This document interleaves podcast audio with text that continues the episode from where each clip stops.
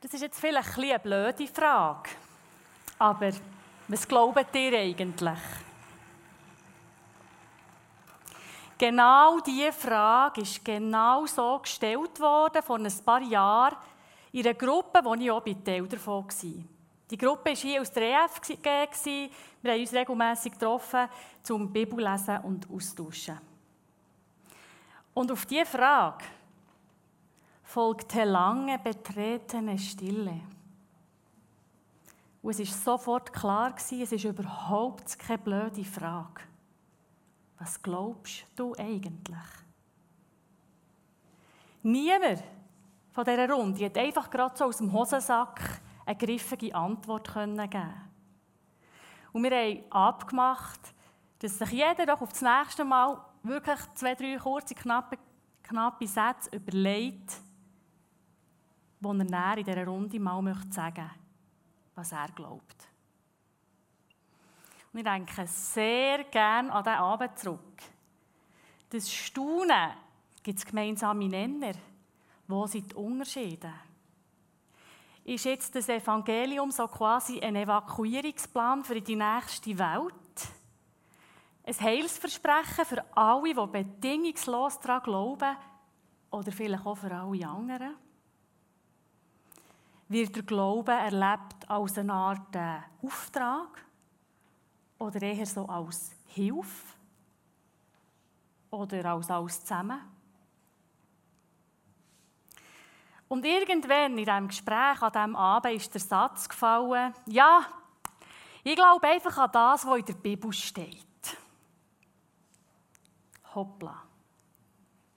Das war der Startschuss. Die Bibel ist ein höchst komplexes Buch und es inspiriert wirklich wahnsinnig viele Menschen, Christen und auch Nicht-Christen, Gläubige und Ungläubige. Es ist für ganz viele Menschen eine grossartige Hilfe, ein Zugang zu Gottes Liebe. Aber die Bibel ist auch Grundlage für wahnsinnig viele Streitdiskussionen.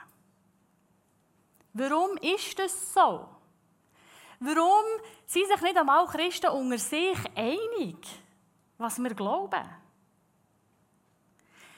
Es gibt Christen, die berufen sich vehement auf die Bibel und behaupten scheinbar nicht und nagelfest Sachen, was einem anderen Christ einfach die Harzberg stellt. Warum? Als Grundlage von diesem Morgen möchte ich einen Spruch legen. Ihr seht ihn jetzt eingeblendet. Jedes Ding hat mindestens drei Seiten. Eine, die ich sehe, eine, die du siehst und eine, die wir beide nicht sehen. Das Thema von heute steht, die Ausschreibung ist das hebräische Denken. Das ist quasi das Du von diesem Sprichwort. Aber man kann nicht über das Du reden, wenn man nicht auch weiss, wo man selber steht. Wir Europäer, wir leben in einem griechisch prägten Umfeld. Und ich freue mich heute, euch in das Thema hineinzunehmen, das mich wirklich das tiefst fasziniert, ins griechische und hebräische Denken. Das Christentum, das wir heute kennen, ich habe es gesagt, das hat ganz starke Einfärbung und hat wirklich eine, als Grundlage, wir leben in dieser Kultur, die immer noch fest prägt ist von den frühen antiken Philosophen. Also die gute Nachricht, das Evangelium, ist bei uns im europäischen Raum auf griechischen Boden gefallen. Oh, so, der Weg, ja.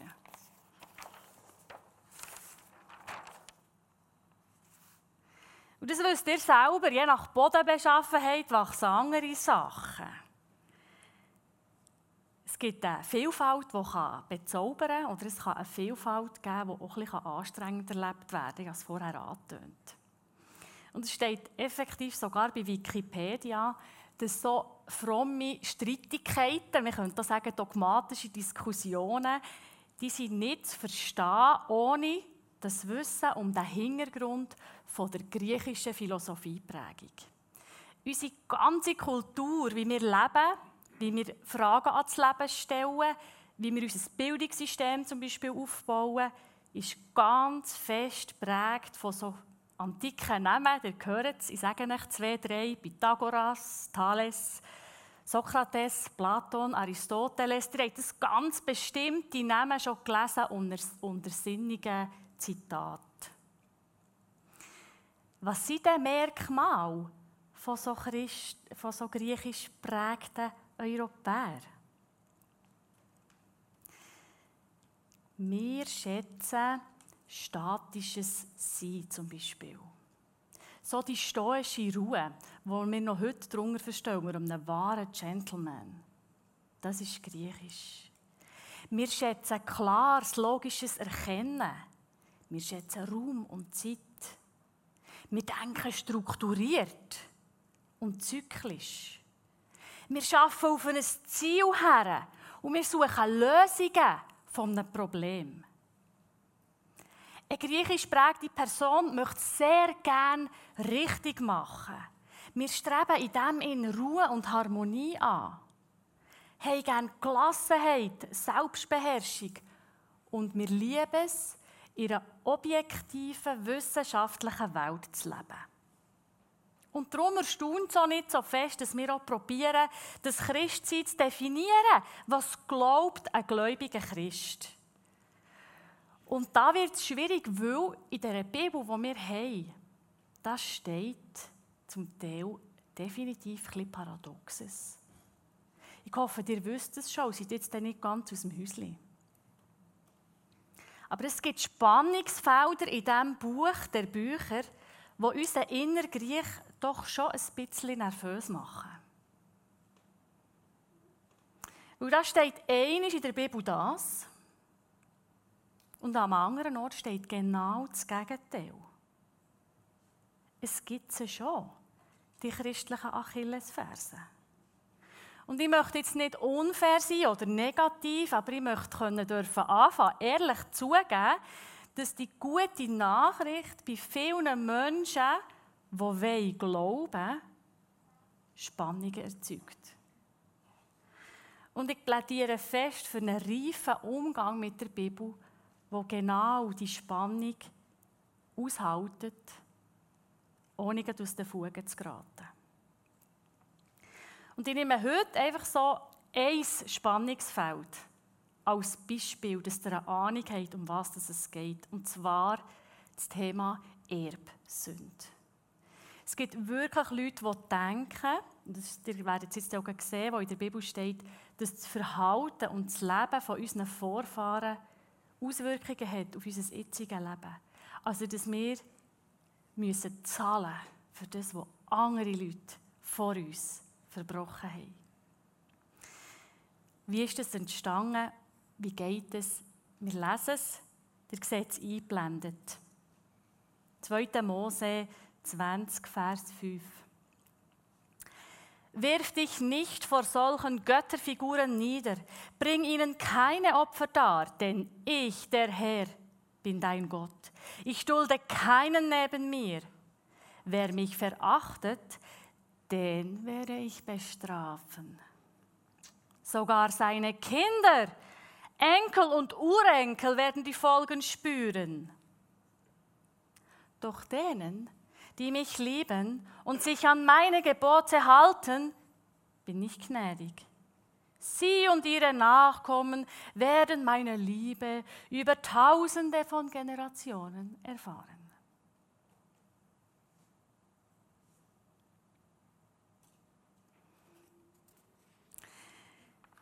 Und wo steht jetzt das Gegenteil? Gar nicht so weit weg, nämlich Hesekiel 18 redet Gott. Was denkt ihr euch dabei, wenn ihr Israeliten dieses Sprichwort verwendet? Die Väter essen saure Trauben und den Söhnen werden die Zähne davon stumpf. Ich, Gott, der Herr, schwöre, so wahr ich lebe. Keiner von euch soll dieses Sprichwort jemals wieder gebrauchen. Begreif doch, dass alle Menschen mir gehören.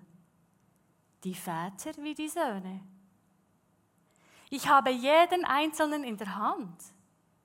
Und hier habe ich jetzt der Länge das Liebchen müssen kürzen und überkumpen. Ihr dürft es herzlich gerne ganz lesen im Kontext Ezekiel 18. Es geht mit Vers 20 weiter. Nur wer sündigt, muss sterben. Ein Sohn soll nicht für die Schuld seines Vaters zur Rechenschaft gezogen werden und ein Vater nicht für die Schuld seines Sohnes. Wer mir dient, kann vor mir bestehen und wer mir den Rücken kehrt, wird seine Strafe bekommen. Da kommt es schon wieder, ne? die Strafe. Was macht das mit Menschen? Wir lesen auch im Johannesevangelium, die Jünger, die mit Jesus unterwegs sind, kommen an einen blinden Mann. Unterwegs sah Jesus einen Mann, der von Geburt an blind war. Rabbi, fragten die Jünger, wer ist schuld daran, dass dieser Mann blind ist? Hat er selbst Schuld auf sich geladen oder seine Eltern? Vergessen es. Weder noch. Vielmehr soll an ihm die Macht Gottes sichtbar werden. Spürt ihr das Spannungsfeld? Es steht hier beides. Es steht einisch so und einisch anders. Wie gehst du mit dem um? Strafdenken ist tief verwurzelt im griechischen Denken. Und damit buxieren wir uns in gigantische Spannungsfelder. Weil wie um alles in der Welt ist ein liebender und einen strafenden Gott zusammenzubringen. Das beißt sich. Schlicht und ergreifend, das beißt sich. Als Kind, wenn wir bei meinem Grossi waren, hat mein Bruder alle gefragt, Grossi, darf ich das Kriegerbuch haben? Das war ganz oben im Gestell. Das Kriegerbuch war die Kinderbibel von meinem Grossi. Und der Name, dem hat er alle Ehre gemacht, die Kinderbibel. Es war wirklich strupp, die Bilder dort drin. Das Kriegerbuch. Für mich persönlich ist die Bibel auch ohne Bilder manchmal ein Kriegerbuch. Es geht mir selten einfach gerade so an wie Honig, was da steht. Schon auch, aber nicht nur. Es ist für mich ein Kriegerbuch, weil ich mit dem, mit dem Inhalt ringe und kämpfe und zweifle. Natürlich, es gibt auch verschiedene Strategien, wie mit Spannungsfeldern umgehen. Man kann sie grosszügig überlesen. Chills, gell? Ich nehme das, was zu meinem eigenen Gottesbild passt. Und dann ist die Sache geklärt entscheide mich für einen Weg. Und dann ist das dann für mich harmonisch und stimmig. Das ist in unserem Kulturkreis die allerbeliebteste Methode. Wir lösen Spannungsfelder. Wir müssen ein für alle Mal erklären, so ist es. Das lieben wir. Wissen, wo man anwenden kann. Entweder oder.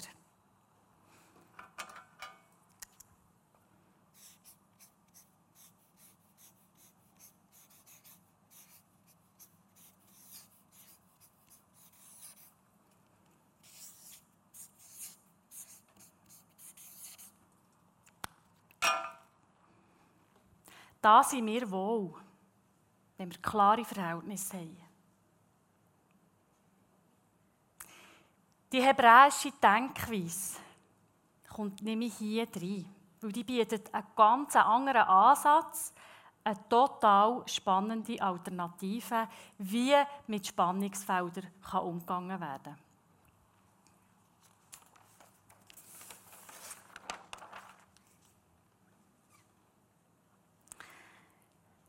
Hebräisch denkende Person lebt absolut dynamisch mit Spannungsfeldern. Es ist ganz tief in dieser Kultur verwurzelt und verankert, mit gegensätzlichen Sachen dynamisch umzugehen. Ich sage eben absichtlich nicht harmonisch.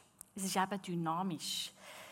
Es ist alles in Bewegung, alles ist im Werden. Und es gibt nichts Besseres, was das beschreibt, als die hebräische Sprache. Sie ist völlig anders als unsere und beschreibt das hervorragend gut. Es ist eine wahnsinnige kreative Sprache und man kann es auf unsere griechische Art, also das Anwenden, Wissen aneignen und anwenden, die Theorie und Praxis, das kann man so nicht lernen. Man muss eigentlich in die Sprache eintauchen, mit dieser Leben, in dieser Leben wirklich sich dieser ganz hergeben. Hat eigentlich nur 22 Buchstaben, das Hebräisch, aber, jetzt fängt es schon an, zu jedem Buchstaben gehört ein Bild und eine Zahl und sogar ein Klang. Und dann gibt es so Wortstämme, zum Beispiel aus zwei Buchstaben, die dann zusammen ein Wort bilden. Und so hat ein Wort auch nie nur eine Bedeutung, sondern vielschichtige Bedeutungen und eben das ganz Spannende, völlig gegensätzliche Bedeutungen. Ich gebe euch ein Beispiel, dass ihr euch etwas vorstellen könnt. Wüste und Weid. Das gleiche Wort. Ein Wort bedeutet Wüste und Weid. Also für uns griechisch Denkende ist ja klar, entweder ist etwas eine Wüste oder eine Weid. Das ist einfach nicht das Gleiche, oder? Gebt ihr mir recht? Für einen Hebräer ist das absolut kein Problem. Sein Denken dabei ist, in einer Wüste kann ich zwar keinen Ackerbau betreiben, aber zum Weiden längt es. Das Volk, das nomadisch umzieht, weidet sein Fee in der Wüste. Und ehrlich, schon nur über die Tatsache, dass Weid und Wüste das gleiche Wort ist, da könnte ich jetzt hier eine halbe Stunde reden. Das finde ich tiefst faszinierend. Ich gebe euch eine, anderes, eine andere Doppelbedeutung von einem Wort. Für die, die die Wüste nicht so anspricht. Wir gehen ja nicht äh, nomadisch um mit dir. Sprechen und handeln ist das gleiche Wort.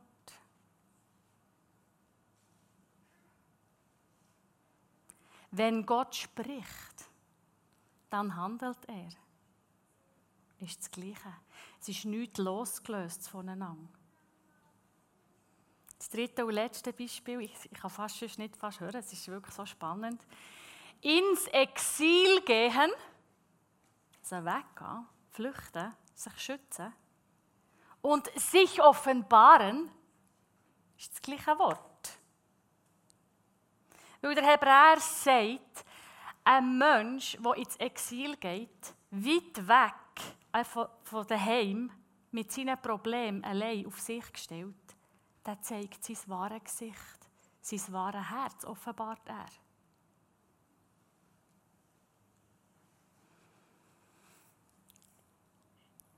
Die Kreativität und Dynamik von dieser Sprache finde ich jetzt tiefst faszinierend. Und ich finde auch die Verben ganz interessant, die, man an, die sie haben. Er liegt. Wir sagen, er liegt. Im Hebräischen heisst das, er ist liegend. Also es gibt nichts absolut Stilles. Es ist immer in Bewegung. Ein Hebräer taucht in Wissen ein und lebt damit, gibt sich völlig in ein Thema hinein. Wissen und Tat sind nicht getrennt. Theorie und Praxis gibt es nicht, wird nicht unterschieden, das ist eins. Es gibt kein geistiges Wissen, das von der Tat getrennt ist. Nicht entweder oder, sondern und. Eine hebräisch denkende Person bewegt sich mit und zwischen entgegengesetzten Polen. Es ist eine Ganzheit, die über dem steht Und eine hebräisch denkende Person strebt wirklich das tiefste psychologisches Verstehen an. Kommt es dir vielleicht fremd vor? Es ist weit weg so von dem, wie wir denken.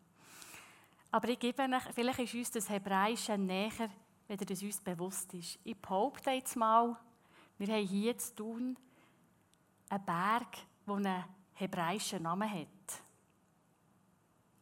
Das Stockhorn. Hat sich schon irgendwann mal jemand überlegt, dass das nicht aufgeht? Also entweder ist ein Berg ein Stock, Miststock, oder es ist ein Horn. Wie um alles in der Welt kann man das in gleichen Namen packen? Ganz einfach, weil es effektiv und tatsächlich so ist. Vom Gewab aus gesehen ist das Stockhorn einfach ein Horn. Und von Heimbergseite ist es ein Stock.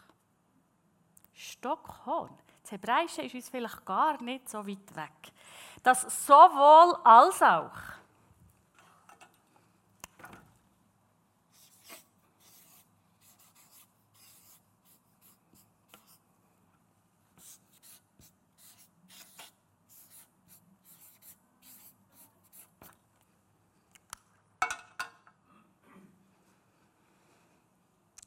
Gut, ich nehme nochmal das Strafdenken, weil da ist es schon ein schwierig. Das Strafdenken, wie wir kennen, kennt der Hebräer nicht.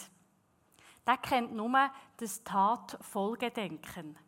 Das heisst, die Konsequenz von meinem Tun. Also mein Tun hat Folgen. Etwas ist einfach das Ergebnis von meinem Handeln. Das kann jetzt gut sein oder es kann nach hinten losgehen, aber es steht immer im direkten Zusammenhang mit der Tat. Wieso scheitern wir denn hier immer wieder vor dieser Angst oder an dieser Angst vor dem strafenden Gott? Wir lesen das so in diesen Texten. Wer mich verachtet, den werde ich bestrafen. Wow. Warum ist das so?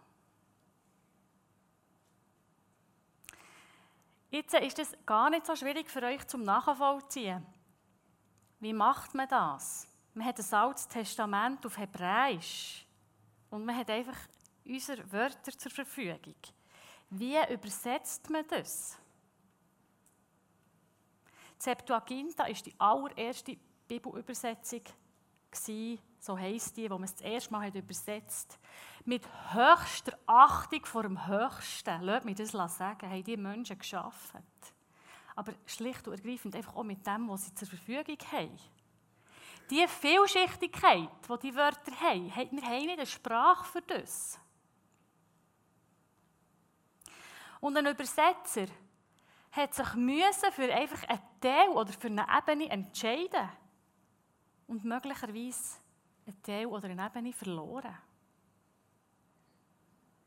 Die ursprüngliche Bedeutung von einem Wort trägt halt oft mehr in sich, als so eine Ein-Wort-Übersetzung wiedergeben kann. Und dann heisst es eben eher, dann hat das Hebräische so Wörter wie Konsequenz, Folge, Ergebnis oder so. Oder Rache. Und dann, wenn jetzt Rache steht, also es rächt sich etwas, das ist in Bezug auf eine Tat, also es ist eigentlich eine Folge, eine Tatfolge, und der Griech übersetzt es mit Strafe. Oder wenn man eben redet von einer Konsequenz oder von einer Folge, steht in Bezug zur Tat immer, und wir übersetzen es mit Lohn. Man muss mit diesen Wörtern und dem Verständnis arbeiten, das man zur Verfügung hat. Aber es hat zum Teil fatale Konsequenzen für uns europäische Christen. Ich denke, ihr spürt es. Und mir ist es heute Morgen ein riesen Anliegen, eine Lanze zu brechen für Menschen mit kritischen Fragen. Mir hat mal jemand gesagt, Sarah, das geht einfach nicht auf. Christen sollen ihre Feinde lieben. Die sind aufgefordert zur Feindesliebe. Und im Alten Testament gibt Gott einfach den Auftrag, das Volk auszulöschen. Das geht doch nicht auf.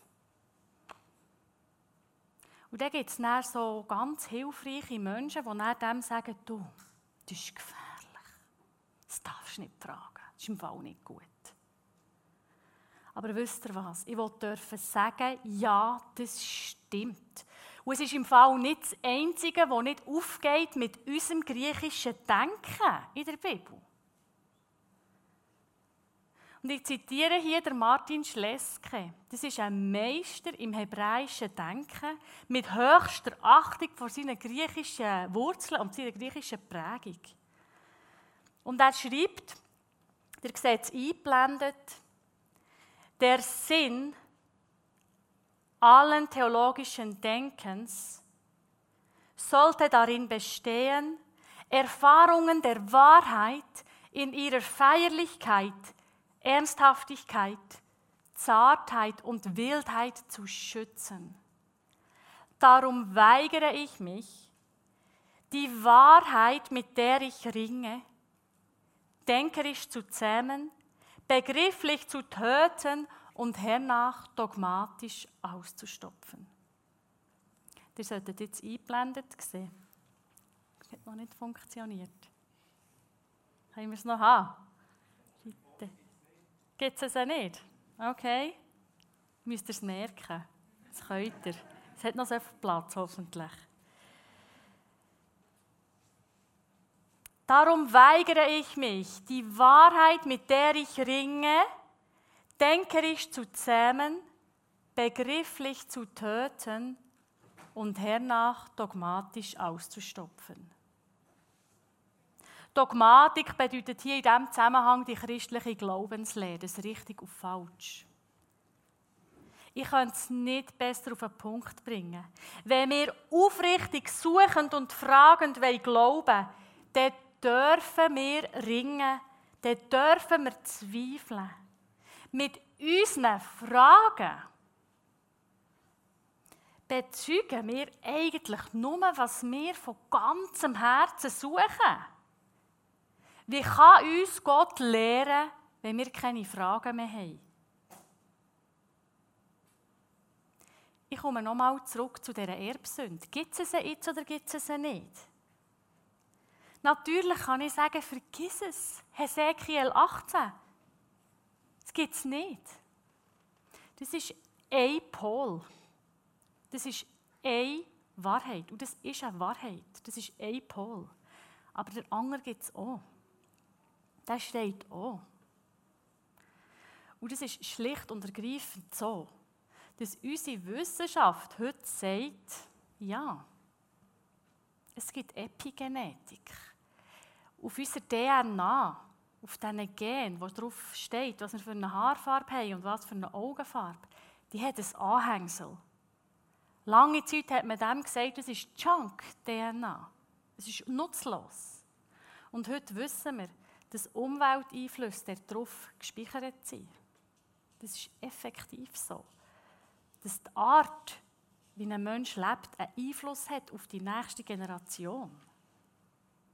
Es ist die relativ junge Wissenschaft von Epigenetik. Ihr dürft es gerne euch noch schlau machen darüber. Das ist völlig faszinierend. Wenn man sagt, Liebe lässt sich vererben, ist ein Buchtitel, den ich gelesen habe. Ist wunderschön. Aber es gibt eben auch das andere, das Angst machen kann. Aber wie geht jetzt, wie lebt man mit diesen Polen auf hebräische Art? Wie kann man sich jetzt statt entweder oder sowohl als auch vorstellen?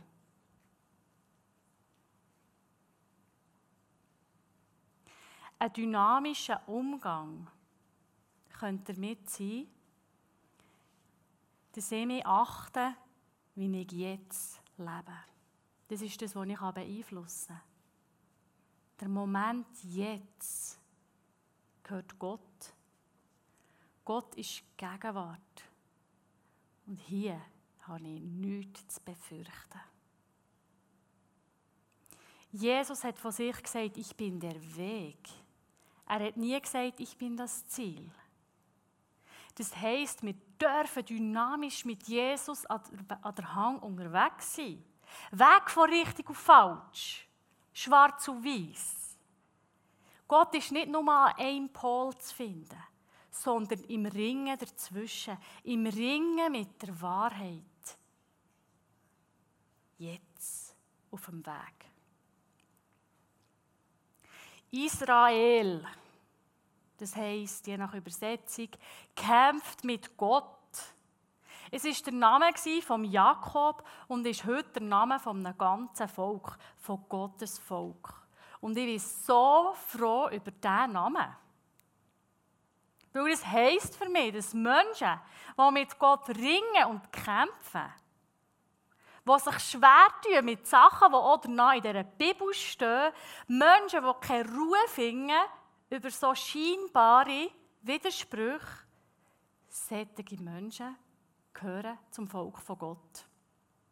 Und ich wünsche mir von ganzem Herzen, dass wir europäischen, griechisch prägten Christen ehrlicher über unser Ringen mit Gott können reden können. Einmal mehr dürfen sagen, ja, ich verstehe auch nicht alles. Gott bleibt ein Geheimnis. Wer sich bewusst wird, dass in der eigenen Religion nicht alles hieb- und stichfest ist, wird gnädiger im Umgang mit anderen Menschen. Das wünsche ich mir und uns allen von ganzem Herzen. Gnade und Barmherzigkeit. Schon ganz manchmal habe ich gedacht, ich hätte vielleicht ein bisschen weniger gekämpft mit dieser Bibel, wenn ich Hebräisch verstehen würde. Aber Gott redet nicht Hebräisch.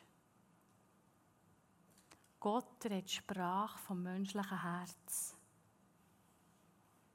Das soll uns Antwort genug sein. So können wir erfahren, wie Gott jetzt, in diesem Moment, in der Gegenwart, in mein Leben zu reden hat. Bei der hebräischen Spiritualität geht es um einen persönlichen Zugang zu dieser göttlichen Dimension, wo über dem Entweder-Oder steht. Die Versuchung ist so groß, die Dimension zu definieren. Aber sie ist und bleibt ein Geheimnis. Ich ermutige dich, mit deinen Fragen und Zweifeln vor Gott zu kommen und im Ringen damit seine Liebe zu erfahren. Es hat niemand gesagt, es wird ein Spaziergang. Aber es ist der Weg. Der Weg mit Gott.